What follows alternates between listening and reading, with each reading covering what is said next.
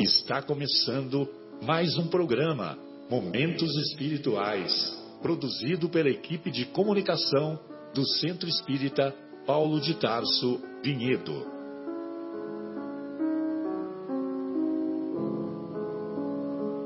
Se guardas contigo o estigma do sofrimento, indagando pela solução dos velhos problemas do ser e da dor, se percebes a nuvem que prenuncia a tormenta e o vórtice traiçoeiro das ondas em que navegas, vem conosco. Estudemos a rota de nossa multimilenar romagem no tempo, para sentirmos o calor da flama de nosso próprio espírito a palpitar imorredouro na eternidade e acendendo o lume da esperança. Perseveremos juntos em exaltação de alegria que Deus, o Pai de infinita bondade, nos traçou a divina destinação para além das estrelas.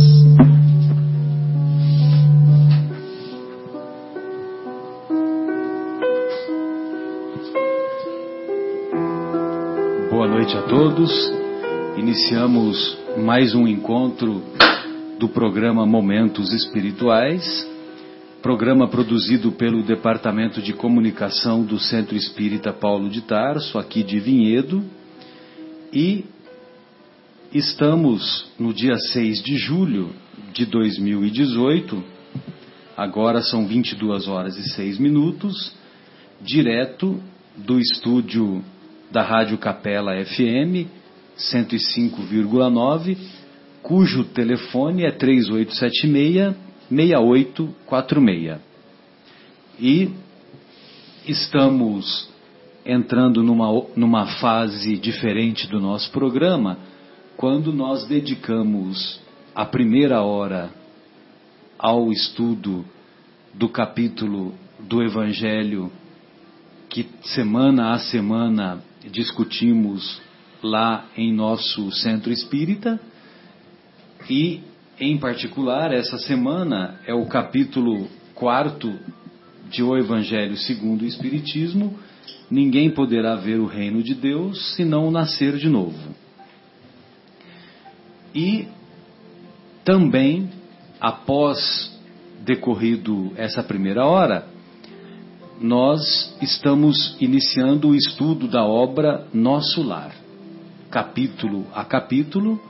A semana passada não pude estar presente, mas os nossos queridos Fábio, Guilherme, Marcos, João deram a, o início ao estudo do capítulo 1 da obra Nosso Lar. E anteriormente, na semana anterior, havíamos lido uma mensagem que muito nos comove, que é a mensagem de André Luiz, quando ele conta, ele abre o seu coração deixando uma mensagem muito bela e muito significativa para todos os leitores. Vale a pena ler a obra e aprofundar junto conosco ou a sós, levando levando a ensinamentos profundos, a reflexões profundas sobre o real interesse, a real predominância, a real é, motivação de nossa existência. Ok. Muito bem. Então vamos iniciar o nosso, o nosso estudo é, lendo primeiramente a passagem do Evangelho, que se encontra lá nas anotações do evangelista Mateus e do evangelista Marcos. Então, o Kardec, nesse capítulo, ele selecionou a seguinte passagem: Jesus, tendo vindo às cercanias de Cesareia de Felipe, interrogou assim seus discípulos: que dizem os homens com relação ao filho do homem? Quem dizem que eu sou? Eles lhe responderam: Dizem uns que és João Batista, outros que és Elias, outros Jeremias ou algum dos profetas. Perguntou-lhes Jesus: E vós, quem dizeis que eu sou?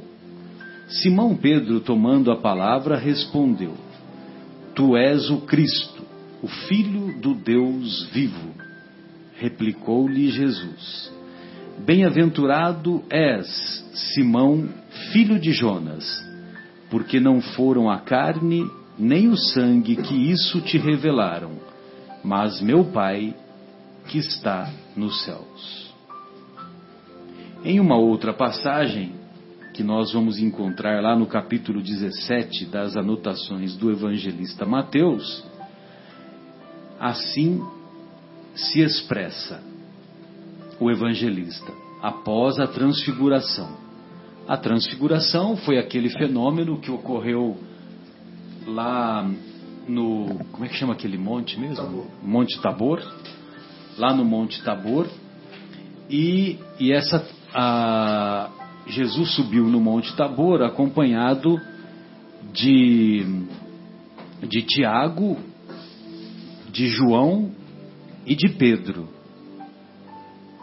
Tiago, Pedro e João.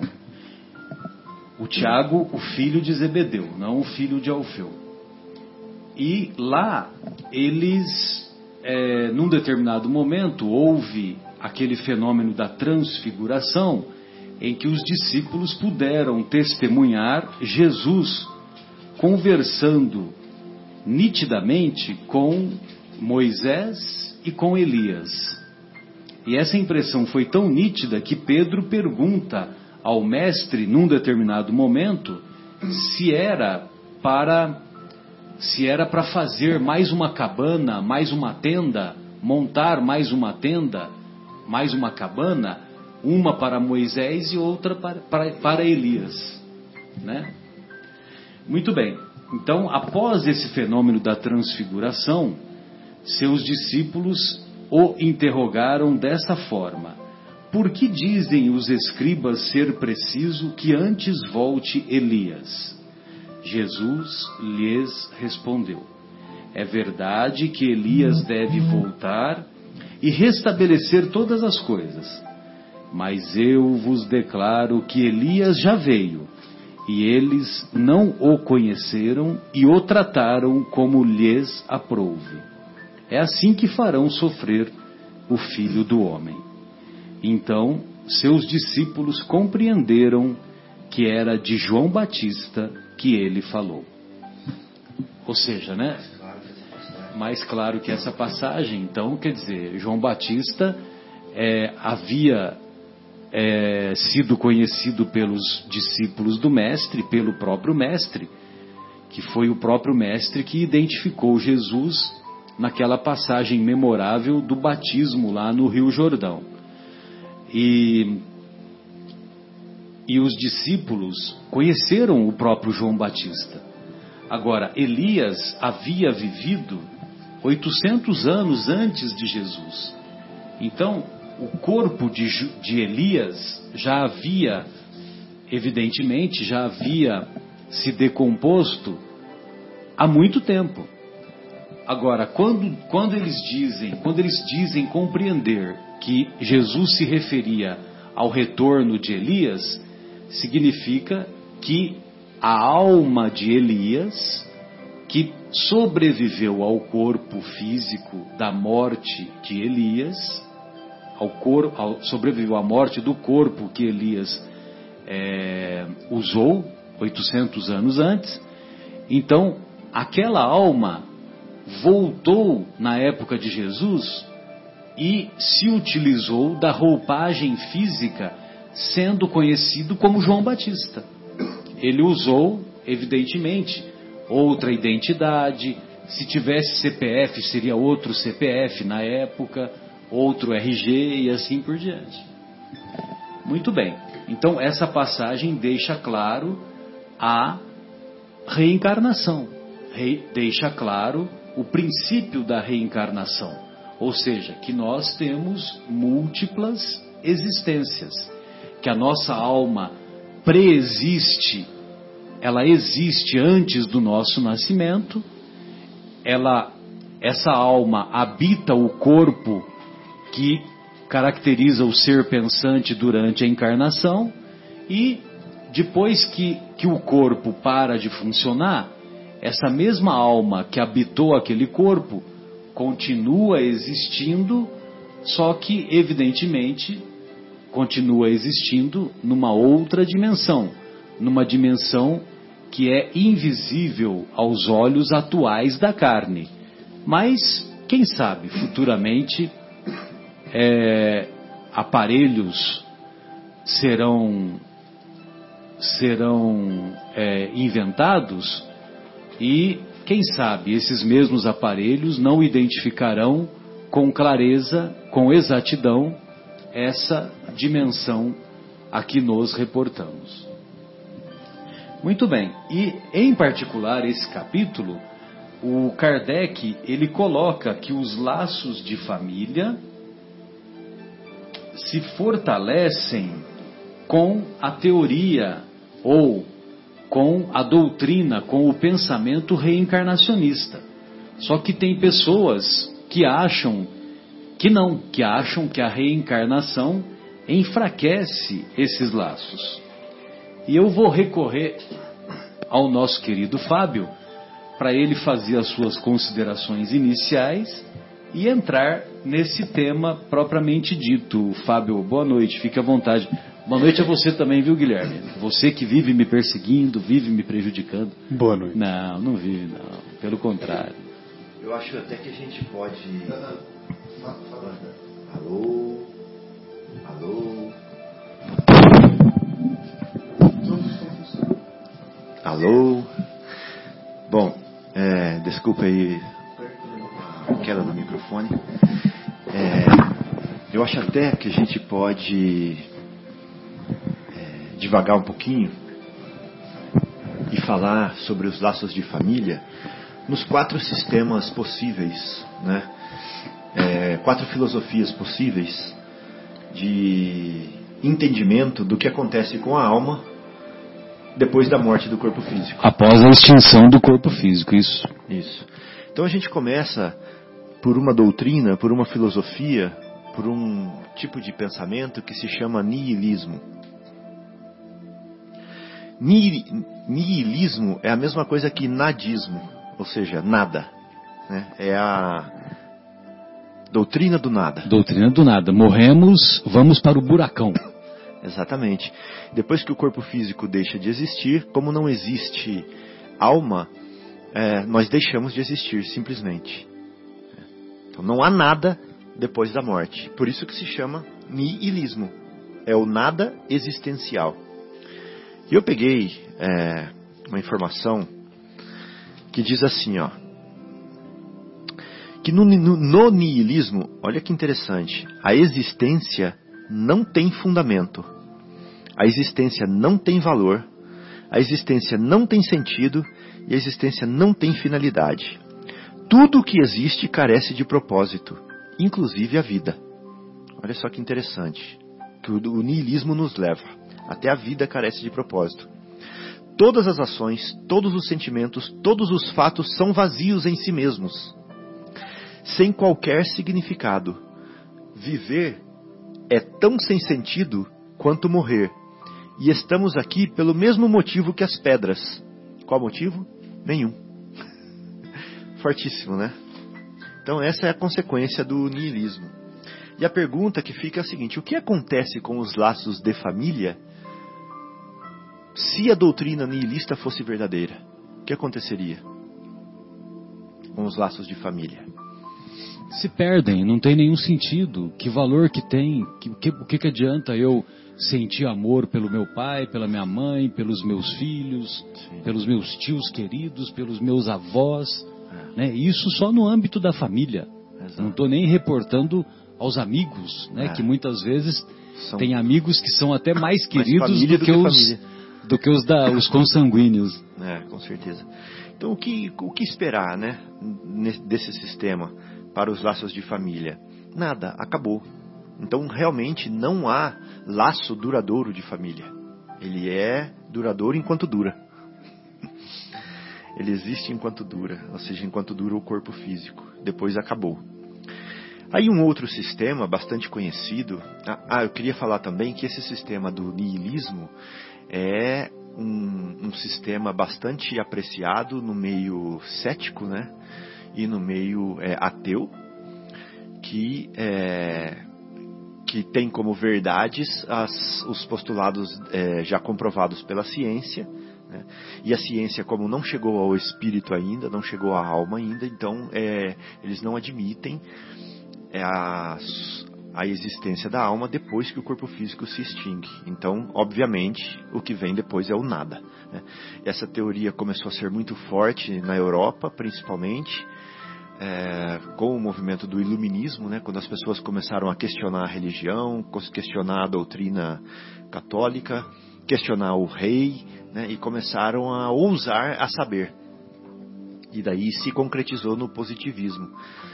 E até então, até hoje em dia, é, dentro da, do meio científico, dentro das pessoas, inclusive de pessoas bastante instruídas, essa teoria, essa filosofia ainda é ah, bastante utilizada. Uma outra que é bastante utilizada chama-se panteísmo.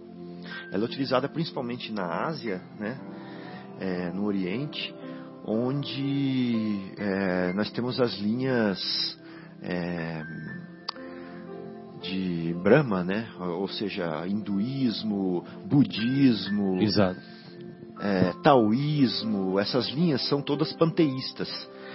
E pan significa tudo, né? e tel é Deus. Então é como eles querem dizer que Deus é tudo e tudo é Deus. Ou seja, esse microfone aqui na minha mão é Deus. Né? Esse ar que eu respiro é Deus. Eu sou Deus. A mesa é Deus. É, os micróbios, as bactérias, o universo, a natureza é Deus e Deus é a natureza. Então, tudo é Deus e Deus é tudo. Deus é transcendente, Deus é imanente, mas não tem nada que exista que escape a Deus. Né? E Deus não escapa a nada do que exista também. Essa teoria, nessa teoria, a alma, como ela é o próprio Deus, ela é absorvida nesse todo universal, ela é absorvida nesse Deus depois que nós é, que o nosso corpo físico deixa de existir. Ou seja, é como se fosse uma gota, né? Que é a nossa individualidade. Enquanto ela é gota, ela é um indivíduo, mas quando ela toca o oceano, ela já não é mais gota. Ela deixou de existir. Então isso que aconteceria com a nossa alma. Quando nós morrêssemos, essa gota de alma tocaria o oceano, né, que é o todo universal, e deixaria de existir. Então a gente perderia a individualidade né, com, a, com a morte do corpo físico. E aí a pergunta é: o que aconteceria com os laços de família nesse, nesse sistema? A mesma coisa que aconteceria no niilismo. Ou seja, nós deixaríamos de existir praticamente, porque nós continuaríamos existindo, mas não seríamos mais nós mesmos. Não teríamos mais identidade, não teríamos mais é, algo que nos identificasse diferentemente de outras pessoas. Assim aconteceria com todos os nossos. Então não haveria mais aquele amor de identidade para identidade. Né? E aí os laços de família se perderiam também. E uma outra filosofia, um outro modo de pensar, vem das correntes é, abraânicas, né, que são o catolicismo, o protestantismo, o islamismo, é, onde a ideia principal é a ideia de um Deus único, mas que se propaga bastante o conceito de que quando a alma, quando o corpo é, perece, a alma ela é julgada. E mantém a individualidade. Exato, ela man... exatamente. Vamos falar. Ela mantém a individualidade dela, mas ela é o destino dela é definido de maneira perpétua. Irrevogável. Irrevogável. Então essa alma ou ela vai para o gozo eterno, ou ela vai para as penas eternas. Né? Essa é uma característica muito marcante dessa filosofia E é, a pergunta que nós temos que fazer é a seguinte: o que acontece com os laços de família nesse sistema também? Né? Então. Nesse sistema, Fábio, imagine só uma mãe que vai para o paraíso após a desencarnação, após abandonar o corpo. Como que ela vai se sentir no paraíso se o seu filho está nas trevas do inferno para sempre. Para sempre. Ou seja, a mãe nunca mais poderá ver o filho e o filho nunca mais poderá ver a mãe. Só como exemplo, né? Só um exemplo. E esse sistema, sem, question... sem contar que ele abala o fato de Deus ser misericordioso. Ele não condiz com a misericórdia. Então, misericórdia, se ela existe, esse sistema não pode existir teoricamente falando. Se esse sistema existe, a misericórdia não pode existir. Né? Então nós temos que escolher no nosso sistema, que entender, que questionar e que ver: Deus é misericordioso ou não é? Se ele é misericordioso, como ele é Deus, a misericórdia tem que ser no infinito da sua potencialidade. Tem que ser uma misericórdia perfeita, absoluta. Então a pergunta é: esse sistema condiz com a misericórdia absoluta, perfeita infinita ou não? Né? Para a gente pensar. Então, o que, que acontece com os laços de família? Em primeiro lugar, vamos falar antes do nascimento. Você já falou da quarta alternativa? Ainda não. Ah, tá. Você vai chegar lá, Vou né? chegar. Beleza. É. Então vamos falar antes do nascimento. Onde estava a alma antes do corpo nascer nesse sistema? Não estava. Ela não existe. E aí tem um problema porque não bate com aquela definição de Jesus que fala assim, ó, que o espírito é como o vento, você não sabe de onde ele vem e nem para onde vai, mas você sabe que ele existe porque ele toca a sua face. Né? Agora, nessa teoria, a gente sabe de onde a alma vem. Ela não existia antes, ela começou a existir ali. Entendeu? Então ela contradiz a fala de Jesus. No momento da concepção, exato. Exatamente. Ela foi criada no momento da concepção. Então aí você sabe de onde ela vem. Né? Porque ela foi criada ali. Ela não preexistia antes e você não sabia onde ela estava. Né? Então contradiz a fala de Jesus. Então, se a alma foi criada no momento da concepção, aquela família onde o espírito vai é, habitar é estranha para ele. Ele vai ter que tragar, ele vai ter que engolir, ele vai ter que conviver com aquela família que foi escolhida para ele. Né? Ou seja, não existe um laço verdadeiro que ele está cultivando. Ele vai ter que criar esse laço ali. Né? Isso é um ponto. O outro ponto é depois do, do, do desencarne, né? quando a alma vai para o lado de lá. Aí acontece o que o Marcelo falou. E as separações? E a mãe que ama o filho incondicionalmente que é obrigada a separar-se dele. Como fica o laço de família numa situação dessa? Então, tudo bem, o laço de família é eterno se os dois forem para o mesmo lugar. Agora, se um separar do outro, acabou também. Então, é uma, um sistema onde os laços de família não são verdadeiramente garantidos. Aí vem o quarto sistema, né, que é um ismo também abraânico, ou seja, do Deus único, que também é, defende a individualidade. A, a alma sobrevive à morte do corpo físico. Exatamente. A alma sobrevive e mantém a individualidade. Mantém a individualidade. Porém, porém, dentro da misericórdia absoluta e infinita do Criador, né, essa alma será uma ovelha que não será perdida. O Criador é capaz de criar formas para arrebanhar para ele todas as ovelhas, mesmo que estas formas sejam difíceis de, de compreender. Né?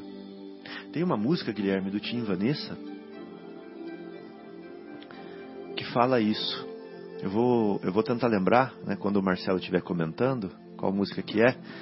E ela fala assim: Não existem potestades não existe mal algum que nos possa afastar do amor de Deus. É maravilhoso. Pensa na, na, potência dessa frase, né? Não existe mal algum, exato. Não existe mal algum nada pode nos afastar do amor de Deus. Então isso é. O nome da composição é Assim Seja, é isso? É, essa música é linda, quando a gente presta atenção na letra. Então, o que, o que nós estamos aprendendo? Nós estamos aprendendo que com a misericórdia absoluta, perfeita, infinita do Pai, né, a alma sobrevive ao corpo, a individualidade permanece, mas nós mesmos passando pelos abismos, pelos vales de sombra de dor, de sofrimento, nós podemos recuperar, nós podemos fazer como a árvore que enverga, rela na poeira, a folha rela na poeira, mas levanta de novo. Bonito, né? Então, essa é a misericórdia. E nós podemos estar sempre sob a tutela, sob o amor, sob o amparo dos entes que nos amam. Porque o amor exige a eternidade. Né? E o verdadeiro amor, ele nunca acaba. Nunca. Porque se você amar uma pessoa e esse amor acabar, isso não era amor. Né? O verdadeiro amor não tem fim. Amor, amor, para sempre. O verdadeiro amor não tem fim. Então, se o verdadeiro amor não tem fim, a misericórdia de Deus permite que nós convivamos com os nossos. É uma perpétua solidariedade. Olha que bonito. Isso é família verdadeira. É acompanhar nas horas boas e nas horas ruins é eu te buscar onde você estiver. É eu te dar a mão quando você precisar. Você me dá a mão quando eu precisar. E assim nós vamos ao longo das, dos ciclos. Seja na erraticidade, que é o plano espiritual, seja quando nós estamos reencarnados. Grupos familiares reencarnam novamente juntos. Outros ficam do lado de lá nos assistindo. Depois nós nos encontramos como se nós tivéssemos voltado da escola para encontrar com aqueles que ficaram. E depois revezamos e sempre estamos nos ajudando mutuamente na eternidade. Essa é a coisa mais linda, essa é uma mensagem consoladora e esse é um dos motivos que o Espiritismo é considerado o consolador prometido. Muito bom, Fábio, legal. Eu estava procurando aqui, né, porque você me fez lembrar o amor nunca acaba, aquela aquela passagem de Paulo, né, aos Coríntios, lá no capítulo 13, em que ele fala que o amor tudo sofre, tudo crê, tudo espera, tudo suporta. O amor nunca falha, mas havendo profecias, serão aniquiladas, havendo línguas, cessarão, havendo ciência, desaparecerá. Só que o amor, com o amor, isso, a aniquilação não ocorre, né? Sensacional. Pode, pode falar. Tem uma frase do Emmanuel que cabe agora aqui. Então, já que você... Fica à vontade. Tem uma frase do Emmanuel que cabe aqui agora, já que você tocou em Paulo de Tarso, você sabe que o Paulo de Tarso tem uma ligação muito forte com o Emmanuel, né? O Emmanuel tem uma ligação muito forte com o Paulo de Tarso. Que ele fala assim, ó, o amor é fundamento da vida e justiça de toda a lei. Olha, olha o poder dessa frase. É uma o amor frase. É... O amor é fundamento da vida. Fundamento. Vamos, vamos pegar só essa é detalhe. A base da vida. Exatamente. O amor é a base da vida. Antes, Marcelo e Guilherme, eu achava que a vida era a base do amor. Eu achava que primeiro você existe para depois ter amor, Hum. para depois o amor se manifestar. Mas não é assim ele está falando aqui que o amor é fundamento da vida. Ou seja, o amor existe, por causa do amor existir, nós estamos aqui. Sim. Ele está falando do amor de Deus. Sim, sim. O É, amor é de. Deus, que, que, é, que é acompanhado da sua misericórdia, nos dá uma outra oportunidade através desta, através desta nova existência. Exatamente. E De vai nos podermos dando, né? corrigir É. as falhas que tivemos. E aí, Marcelo, você está falando do amor como, como adubo, como cultivador. Agora eu vou falar do amor como criador. Sim, Porque o que cria é o amor. Até na vida que na nossa natureza não é o amor de duas pessoas que dá a vida sim. para um ser novo, Sim, né? Então a natureza está nos mostrando como funciona Deus, como funciona a vida do espírito. É o amor que cria. Sem Não é bonito? dúvida. Então o amor é fundamento da vida. E a vida, o propósito da vida é o amor. Sensacional, né? né? É Ou seja, sensacional. tudo gira em torno do do amor. né? Por isso que a gente ficou no errado falar que Deus é amor, né? E aí ele fala mais assim, ele fala assim, agora é a segunda Quem- parte Quem da falou frase. isso foi João, né? João é que disse que. Ah, tá. Sim. João disse primeiramente que Deus é amor, né? Deus Lá é no, no seu evangelho. Ah, tá. Não sabia. Então ele fala assim, ó, o amor é fundamento da vida e justiça de toda a lei. Essa é uma outra parte.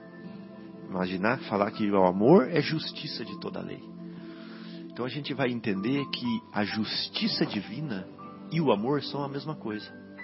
Ou seja, não é uma justiça punitiva, não é uma justiça que castiga, mas é uma justiça que educa Educativa. que traz o filho para Deus.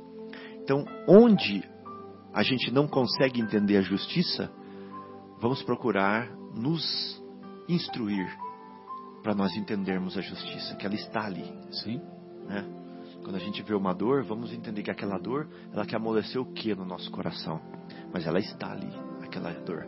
A justiça, o amor de Deus está ali.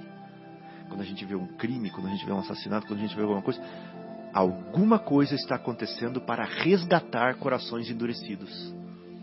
Corações empedernidos. É, apesar da gente ter dificuldade de ver. Por isso, agora cai no capítulo, por isso que sem reencarnação não dá para entender tudo isso. Não dá para entender a justiça. Não há, não há justiça. Não dá para entender a justiça sem a reencarnação. Né? O Guilherme falou isso na semana passada, né? Sobre pessoas que nascem com defeitos, que nascem com a sorte definida, que desencarnam quando crianças ainda. Não dá para entender esse tipo de justiça, amor, sem a reencarnação. Com a reencarnação dá. né? Então, é só para. Perfeito.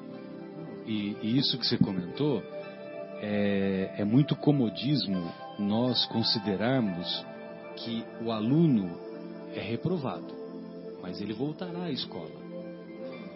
O atleta, ele sofre a derrota, mas ele competirá de novo. E isso vem bem a calhar hoje, né? Que hoje fomos eliminados a seleção brasileira de futebol, ou melhor, é, quando, quando o Brasil ganha, a gente fala, né, nós ganhamos, né? Aí quando, quando perde, a gente fala que a seleção perdeu, né? Então, mas hoje, é, nós estamos na data em que houve a, a eliminação na Copa do Mundo e a eliminação na Copa do Mundo que, tá, que está se realizando lá na Rússia e então o atleta ele sofre a derrota, mas ele competirá de novo. Outras competições virão. O culpado está preso, mas terá a liberdade. Ele está preso, ele vai cumprir a pena e ele vai sair da prisão. O lavrador ele perde a obra, mas ele plantará novamente. Às vezes tem geada, tem seca, perde toda né, a plantação, mas ele vai lá e não desanima e planta de novo, na esperança de que no ano, no ano seguinte as coisas venham a ser melhor. O artista não convence, mas renovará, renovará o trabalho. Olha só que interessante, né? Quantos artistas, artesãos, é, vamos dizer assim, amadores, né? Que se dedicam e muitas vezes não são tão valorizados como deveriam e então a princípio eles não convencem, mas eles vão renovando o trabalho e vão aperfeiçoando. O escritor não, agra não, não agrada, mas tentará outra vez. O comerciante fracassa, mas ten tentará outro negócio. Né? Quantas pessoas que abrem um abrem um comércio, não dá certo, aí parte para outro, não dá certo, parte para o terceiro e depois as coisas vão bem, se ajustam. O ator não tem sucesso, mas repetirá o trabalho. Seria insensatez admitir que essas pessoas tivessem uma única ocasião para acertar, ficando para sempre condenadas após o primeiro engano. Se fosse uma encarnação só, fosse uma existência só, não é muita insensatez nós acharmos que essas pessoas só vão ter uma chance? Será que nós não vamos ter uma outra chance? Com Deus misericordioso, baseado no amor, na justiça? Da mesma forma, é contrassenso ou puro comodismo negar a reencarnação. É puro comodismo negar a reencarnação. Que a reencarnação é uma bênção divina que dá ao espírito a oportunidade de repetir experiências de vidas passadas, a fim de sanar os erros que levaram ao malogro e preparar-se para o futuro, em constante esforço de renovação íntima. Né? Então, eu estou fazendo um comentário baseado nessa mensagem intitulada Comodismo, da obra Vivendo o Evangelho, que é assinada pelo Espírito André Luiz o mesmo do livro Nosso Lar que estamos estudando. E veja que ele sempre bate nessa tecla, né? Fábio, Guilherme, amigos, em constante esforço de renovação íntima, né? Estamos sempre nos, ou melhor, devemos nos esforçar para estarmos sempre nos renovando intimamente, né? Que é o contrário do título, né? Comodismo. Exatamente, o contrário do título. Então, mas o comodismo aqui que ele diz é que é é muito comodismo negar a reencarnação. Entendeu? Não precisa se esforçar. Não precisa se esforçar. Exatamente. Muito bem. E tem uma, um outro comentário que nós vamos encontrar lá na lá em O Livro dos Espíritos, na questão 205. Então o Kardec ele pergunta para os benfeitores: há para algumas pessoas a doutrina da reencarnação ela destrói os laços de família com o fazê-los anteriores à existência atual. Então, os laços de família, na, na visão dessas pessoas, os laços de família são destruídos porque, é, porque esses laços, eles não, essas simpatias, essas afeições, não existem agora, elas existem de antes. Aí os benfeitores res respondem: ao invés de destruir, ela, a reencarnação, amplia esses laços.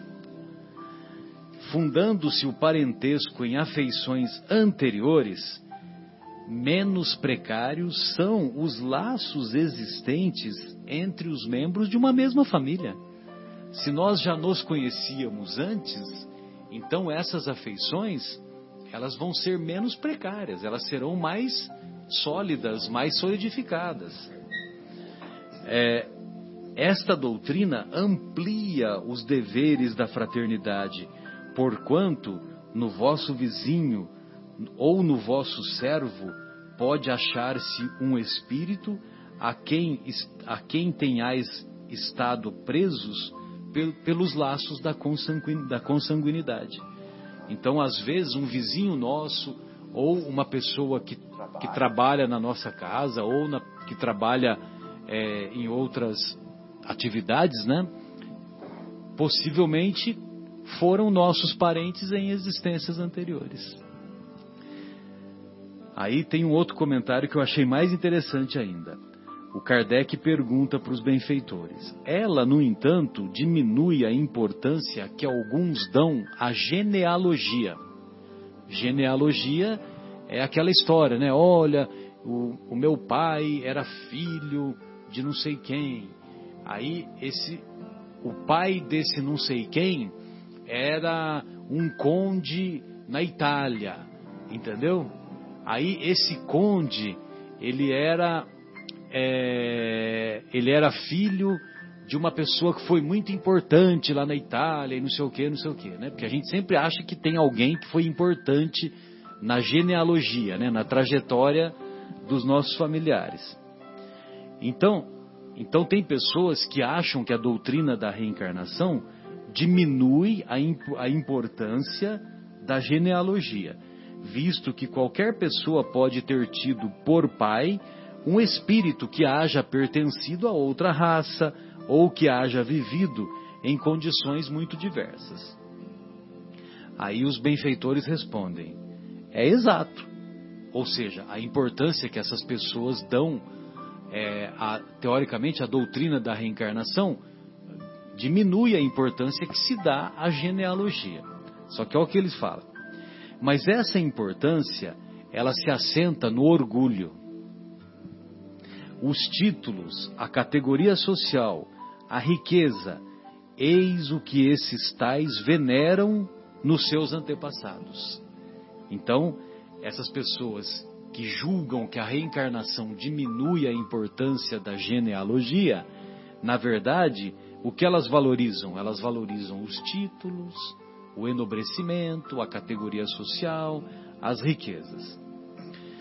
Um que coraria, ficaria envergonhado de contar como um ascendente, um honrado sapateiro, orgulhar-se-ia de descender de um nobre devasso.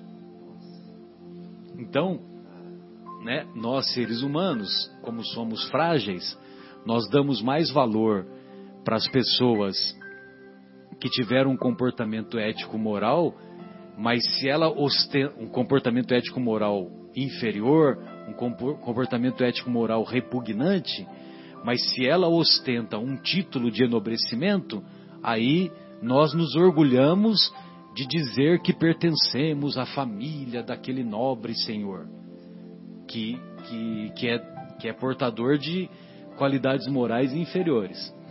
Agora, é, nós teríamos vergonha de dizer que uma pessoa que foi honesta, trabalhadora, mas que era uma pessoa ah, que não tinha que não tinha tanto brilho na sociedade, então nós não valorizamos essa pessoa. Digam, porém, olha só como ele termina. Digam, porém, o que disserem ou façam o que fizerem, não obstarão, não impedirão a que as coisas sejam como são. Que não foi consultando-lhes a vaidade que Deus formulou as leis da natureza. Ou seja, ou seja, quando Deus é, quando Deus estipulou ou é, impôs a lei da, da, reencarnação, que é uma lei biológica, é, Deus não consultou a vaidade, a nossa vaidade, né? Entendeu? Ou seja, nós vamos continuar reencarnando. Você acreditando ou não na reencarnação, a reencarnação vai continuar ocorrendo. Como como se dá no diálogo de Jesus com Nicodemos. É, ninguém poderá ver o reino de Deus se não nascer de novo. Você é mestre em Israel e desconhece essas coisas? Só que você vai continuar renascendo. Porque num determinado momento o Nicodemos fala, né? Pergunta: como pode um homem velho voltar para o ventre de sua mãe? né? Para renascer novamente, né? Que ele, ele, ele, ele, ele se surpreendeu com o conceito e, e ele imaginava que era uma existência só. Então, ele teve a dúvida, né? Como pode, mestre, um homem velho voltar para o ventre de sua mãe? Aí, lógico, que aí depois Jesus fala, né, que o espírito é como o vento, é, ninguém sabe de onde vem nem para onde vai. O que é nascido da carne é carne, o que é espírito é espírito. Ou seja, nós temos a vida, a existência como espírito é uma só. Quando saímos das mãos do Criador. É bonito quando fala, né? Quando saímos das mãos do Criador. Mas a vida espiritual realmente é uma só. Só que a vida espiritual ela é composta de várias experiências na carne várias experiências que vão fazer com que nós sejamos capazes de nos aperfeiçoar, sobretudo tanto na parte intelectual quanto na parte ético-moral, né? Marcelo. Pois não. Opa, fica à vontade.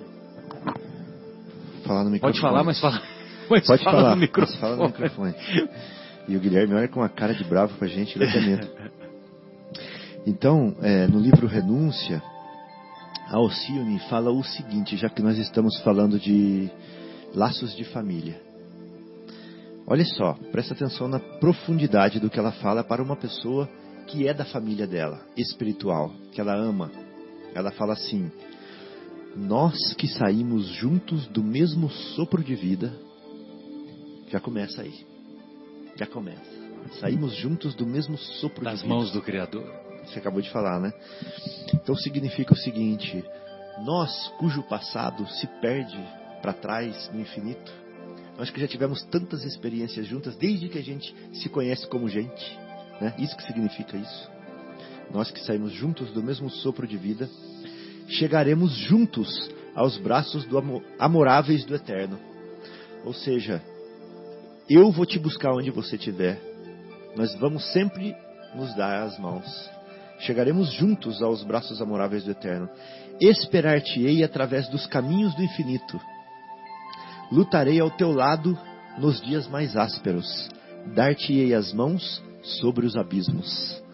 E aí, como que ficam os laços de família nessa doutrina maravilhosa que é espírita?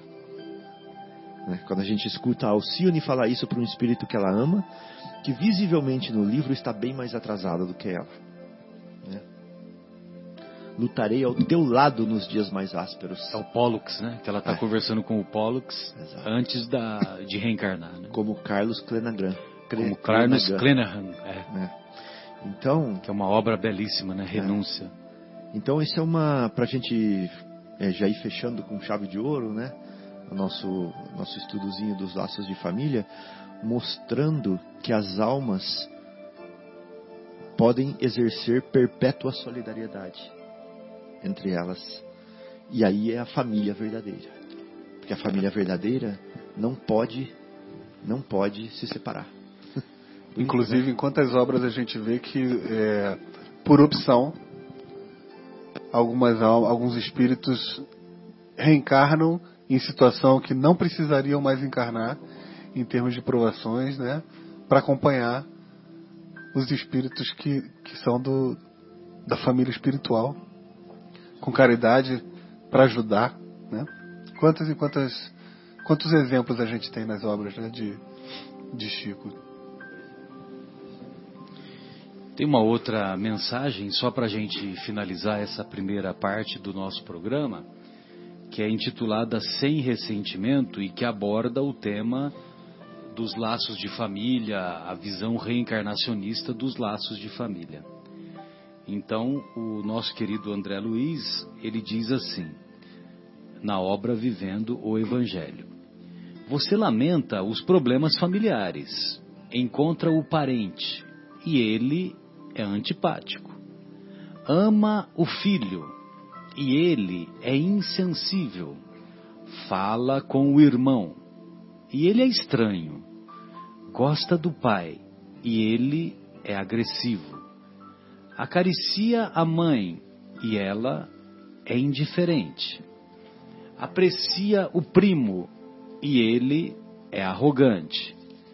Dialoga com o tio e ele é mordaz.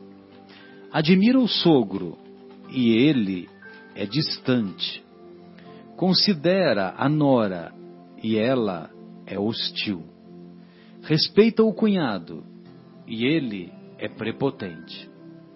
Relações difíceis entre familiares são reajustes e compromissos, determinados por dívidas em existências passadas. Tolere e ajude sem ressentimento o familiar que não é simpático, fazendo por ele o melhor possível. No contexto da reencarnação, família não é simples reencontro.